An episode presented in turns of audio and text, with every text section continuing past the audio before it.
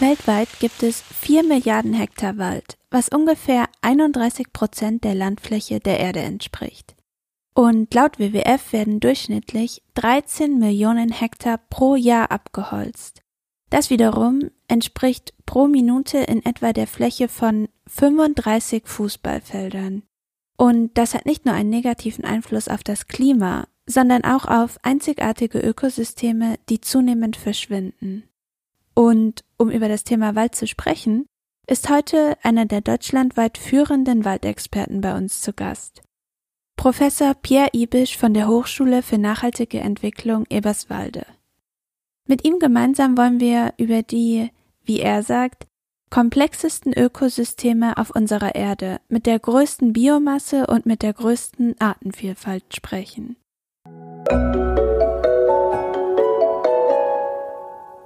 Querfeld ein Podcast. Wir reden über die Landwirtschaft der Zukunft.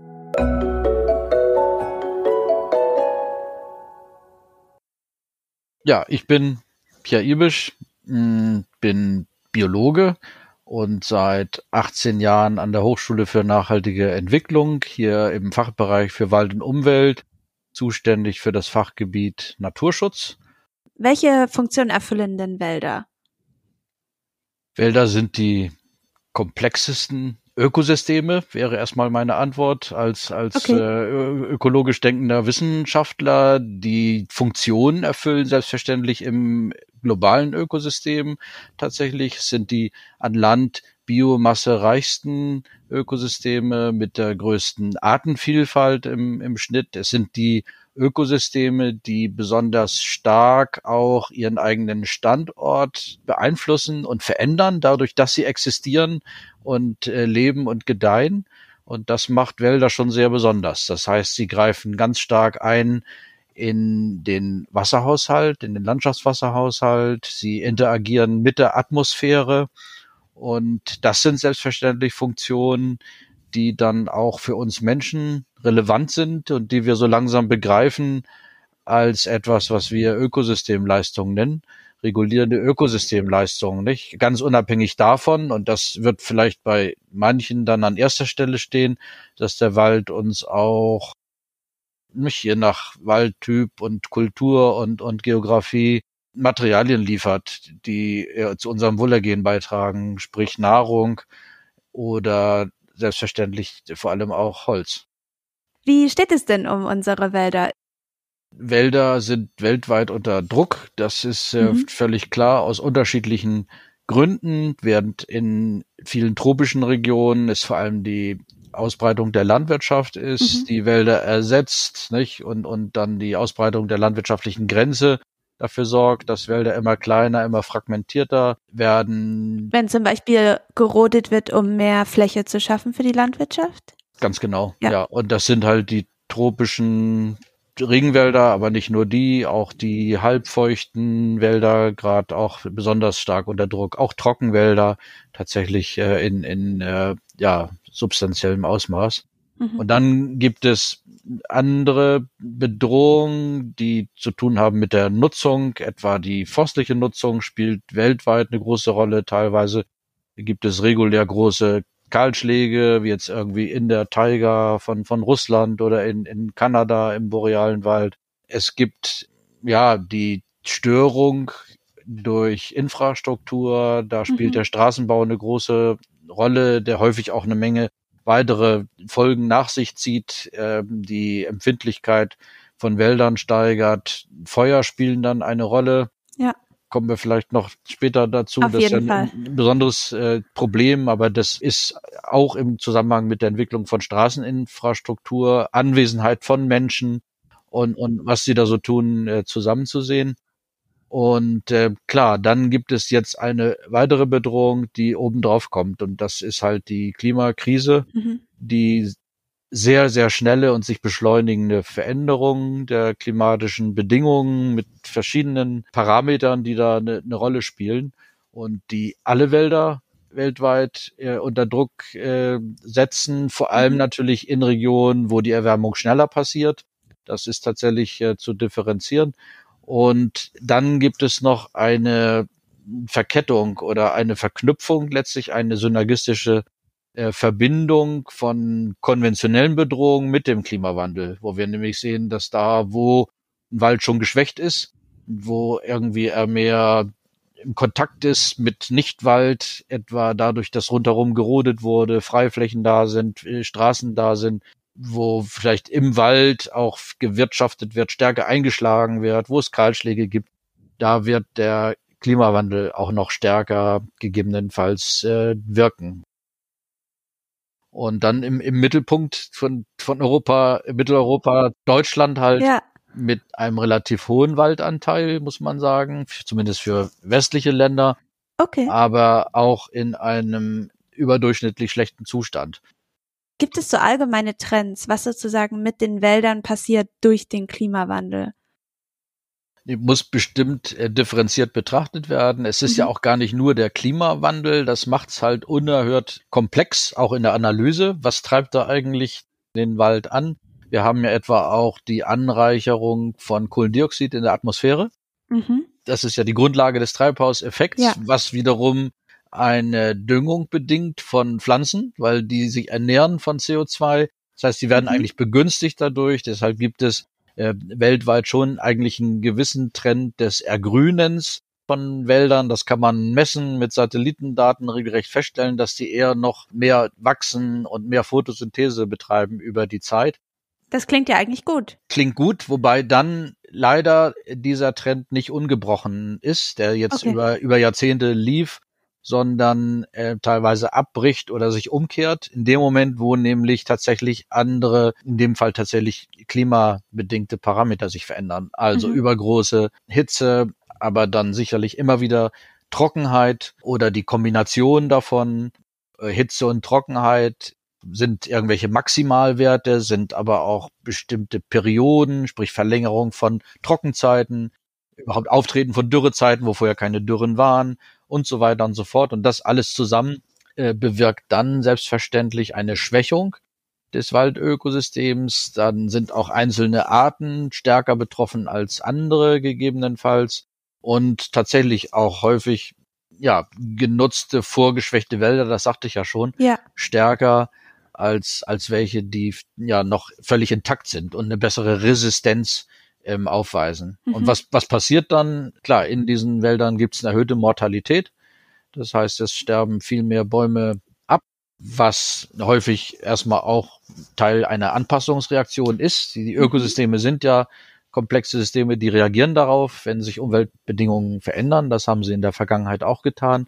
Das heißt, für manche Arten wird es dann eng, die dann irgendwo nicht mehr vorkommen können. Dafür werden die vielleicht ihr Areal weiter im Norden ja ausbauen, weil da dann die Klimabedingungen günstiger werden. Dafür kommen andere Arten zum Zuge. Das heißt, die Dynamik nimmt zu.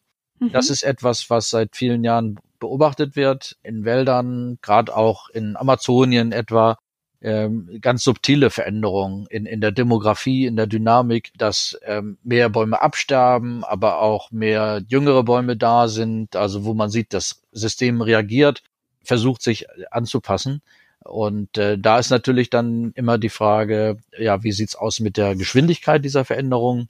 Und diese Veränderungen passieren leider nicht graduell. Das ist irgendwie mhm. ganz gemütlich äh, so irgendwie äh, ein, eine Veränderung des Mittelwerts gibt, ja. sondern es gibt die Zunahme der Extremereignisse. Das heißt, die mhm. Volatilität nimmt zu, die Fluktuation, heiße Tage, kalte, Spätfröste nach warmen Wintern und so weiter und so fort.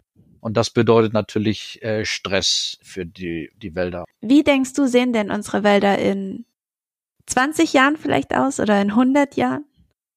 Äh, tatsächlich ist äh, das Risiko sehr groß, dass wir die, das Ausmaß der Veränderung unterschätzen. Ne? Und okay. da brauchen wir, glaube ich, nur mal bitte auf den Wald schauen, gerade noch mal zurück, Film zurückdrehen um, um 10, 15 Jahre, als wir in Deutschland, in, in Brandenburg überall heftig diskutiert haben, den Klimawandel. 2003 war so ein Extremjahr, Jahrtausendsommer. Der war so heiß, das durfte gar nicht sein. Äh, ich glaube, ich erinnere mich, ja. Einmal in tausend Jahren. Ne? Und ja. inzwischen wissen wir, okay, 18, 19 hat's übertroffen. Da haben wir dann viel diskutiert und ja, verschiedene Szenarien, konnten uns das aber wahrscheinlich alles nicht, nicht vorstellen. Und dann waren mhm. die Sommer wieder mal ein bisschen kühler und feuchter und dann äh, hat man das vergessen und dann in, in der Forstbranche hat es Leute gegeben nach der letzten Waldinventur, die dann sagten, dem Wald geht's super. Ja, also der ist gesund, der entwickelt sich und da gibt's immer mehr Holz, großartig. Und das ist dann noch vor wenigen Jahren so gewesen. Ja, äh, einige Stimmen bis 2016, 17 und es hat keine Modelle gegeben, keine Wissenschaftler, die gesagt haben, aber ab 2018, da wird das dann flächig zusammenbrechen. Und da haben wir Landschaften, die hm. von braunen Bäumen geprägt sind, jetzt wie in Nordrhein-Westfalen oder so. Insofern wäre ich sehr vorsichtig, wenn irgendjemand längerfristige Vorhersagen macht, ja, weil okay. das Gefährliche und Blöde in den Ökosystemen sind diese Kipppunkte, diese nicht lineare Veränderung und die Reaktion auf Verkettung von mehreren Faktoren, die zusammenwirken, ne, worüber ja. wir gesprochen haben. Es ist gefährlich, wenn man glaubt, sich ein zukünftiges Klima vorstellen zu können, an das mhm. man sich jetzt anpasst. Ja, das ist Teil ja. des Diskurses im Moment auch in der Forstwirtschaft. Deswegen werden ja dann Baumarten eingeführt. Wir passen den Wald, machen den klimafit. Da gibt es jede, ja. jede Menge Adjektive, die so eigentlich gar nicht gehen. Klimafit, klimaresilient und so weiter. Um Himmels Willen, welches Klima meinten wir nochmal? War es das, war es das von 2030 oder das von 2050 oder das von 2100?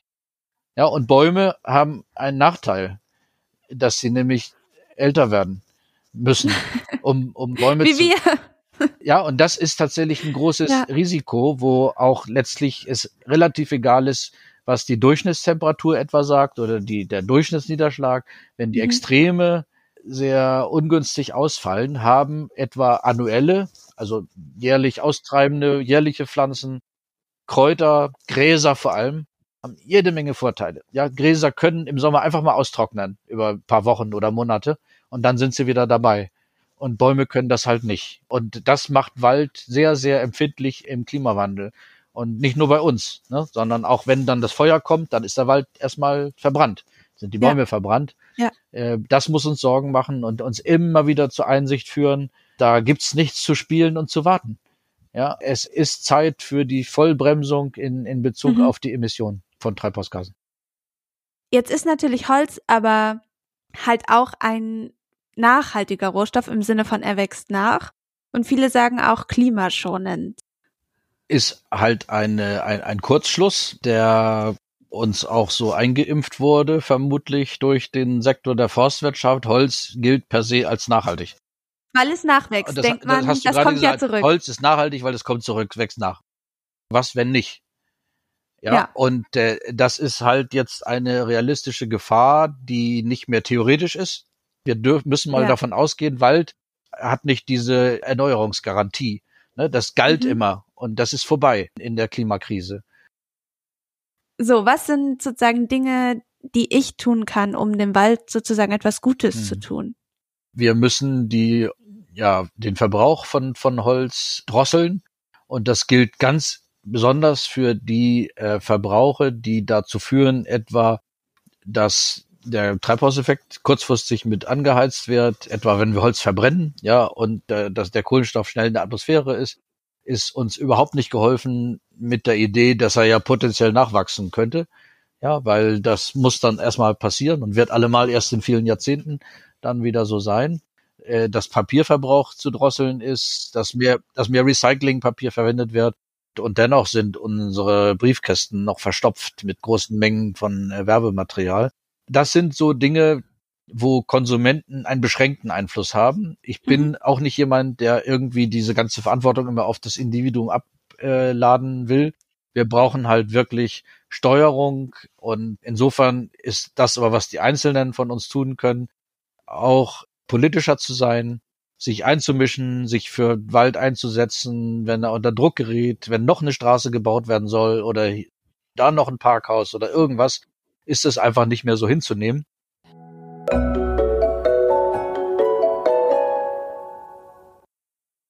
Vielen Dank, dass du dabei warst. Gern. Ich habe mich sehr gefreut.